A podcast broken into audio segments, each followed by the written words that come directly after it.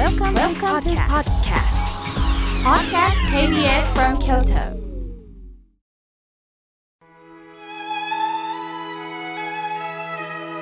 改めまして僧侶の河村明慶です今日の法話のテーマは魅力のある人です日本を代表する作家の一人司馬太郎さんを皆さんはご存知だと思います映画では関ヶ原小説は坂の上の雲は記憶に新しいのではないでしょうか司馬遼太郎さんは平成8年2月12日の今日、お浄土に帰られました。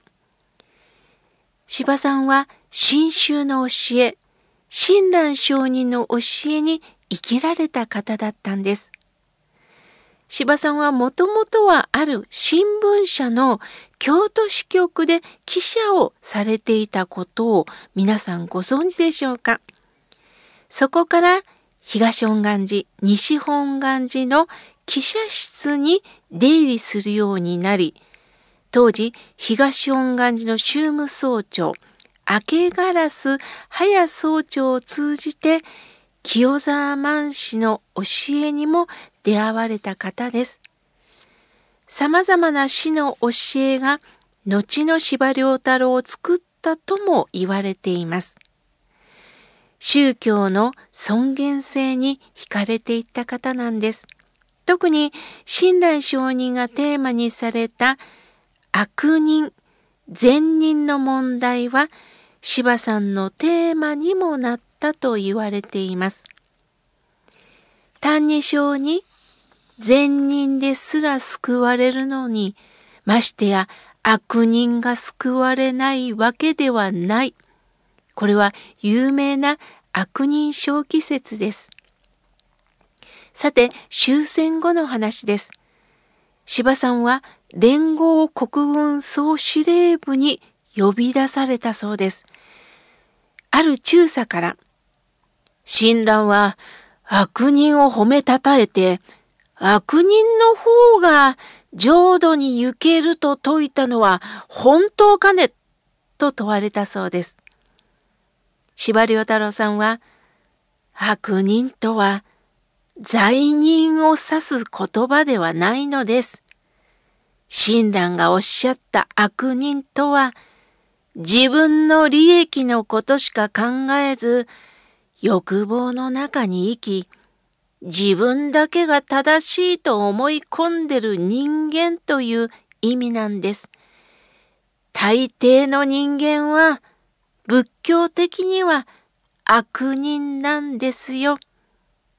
では、善人はどんな人かというと、正しい知恵を持ち、苦行にも耐えられる人でありますが、そんな人はめったにいませんと、はっきりおっしゃったそうです。中佐は初めて聞く善悪の常識がひっくり返され理解するのにはものすごい時間をかけられたそうです。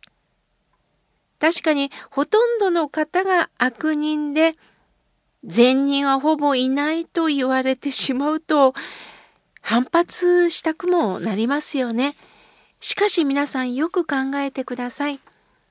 今こうして私たちは生きていますがそのためには他の命犠牲にしてるんです。私たちは何も食べずに生きられるはずはないんです。何かの命の犠牲のもと私たちはこうして生きているんです。ですから決して善人とは言えないんです。では私たちは悪人だからもうどうしようもないってことなのねと悲観的に生きればいいってことでもないんですよ。そんな誰かを犠牲にしてまでも生きていけない私たちに阿弥陀様は必ず救いますよと手を差し伸べてくださってることを分かりやすく教えてくれたのが親鸞上人なんです。司馬太郎さんは「歎異抄」の教えにどんどん引き込まれたそうです。それが弟子唯円と親鸞上人の会話です。弟子の唯円が念仏を唱えても心から喜びが湧かないんです。また早く浄土に行きたいという気持ちにもなれません。どうしてですか？と唯円は親鸞に投げかけます。それに対して親鸞上人は「そうか唯円も同じか。わしもな、いくらお念仏してもちっとも嬉しいと思わないんだよ」と告白されたんです。さらに親鸞上人は喜ぶべきことを喜べないのは好みの煩悩のなせる技だ。常に欲望執着にとらわれた哀れな存在なんだ。そういう私たちだからこそ阿弥陀仏はな熱い思いをかけて私たちを救うとおっしゃってるんだ。お任せしょうか。その言葉に弟子の唯円は引き込まれたんではないでしょうか。さて、司馬遼太郎さんが大阪分断の重臣、藤沢武雄さんがお亡くなりになった時、ご遺族から弔辞を頼まれたそうです。祭壇の前でこうおっしゃったそうです。弔辞などというものは生きる者のおごりであります。と大きな声でおっしゃったそうです。なぜこういうことをおっしゃったか皆さんお分かりになりますか？生きてる者が偉いという意識でなき人にあなたはこうだったなどということは言えませんということを柴さんはおっしゃりたかったんでしょう。亡き人は仏様です。それを煩悩を抱えた凡夫の私たちがこうだったああだったと評価したり論ずることはできないのです。よくね会話の中で「あの人は最低な人だから死んでよかったのかもね」逆にあんなにいい人が早く亡くなってかわいそうにとお話ししてる声が聞こえます。評価してしまう気持ちはわからなくはありません。しかし亡き人にこうだったああだったかわいそうということは決して私たちには言えないんです。柴さんも親鸞上人の教えに触れながら人間の尊厳について深く身でもって感じておられたのですね。もちろん柴さんは全ての宗教を勉強されたそうです。ここに決めつけというのがないんですね。そして宗教全体を勉強された中から親鸞上人の教えはほっとするなとおっしゃったそうです。どういうことかというと自分の醜い部分を親鸞さんもお持ちであったんだ同じ人間だったんだというところにほっとされたんではないでしょうか。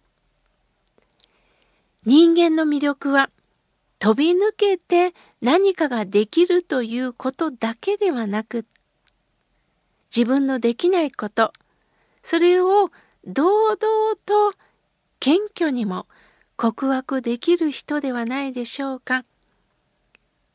賢ぶらない。私もね、ドジでね。また、みんなに迷惑かけますね。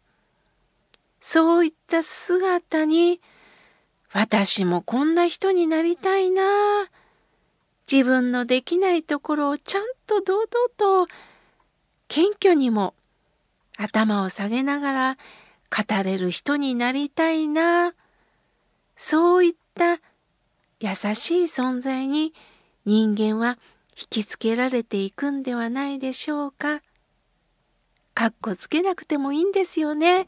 素直に等身大の自分を相手に見てもらったらそれでいいんですよね。今日は魅力のある人についてお話しいたしました。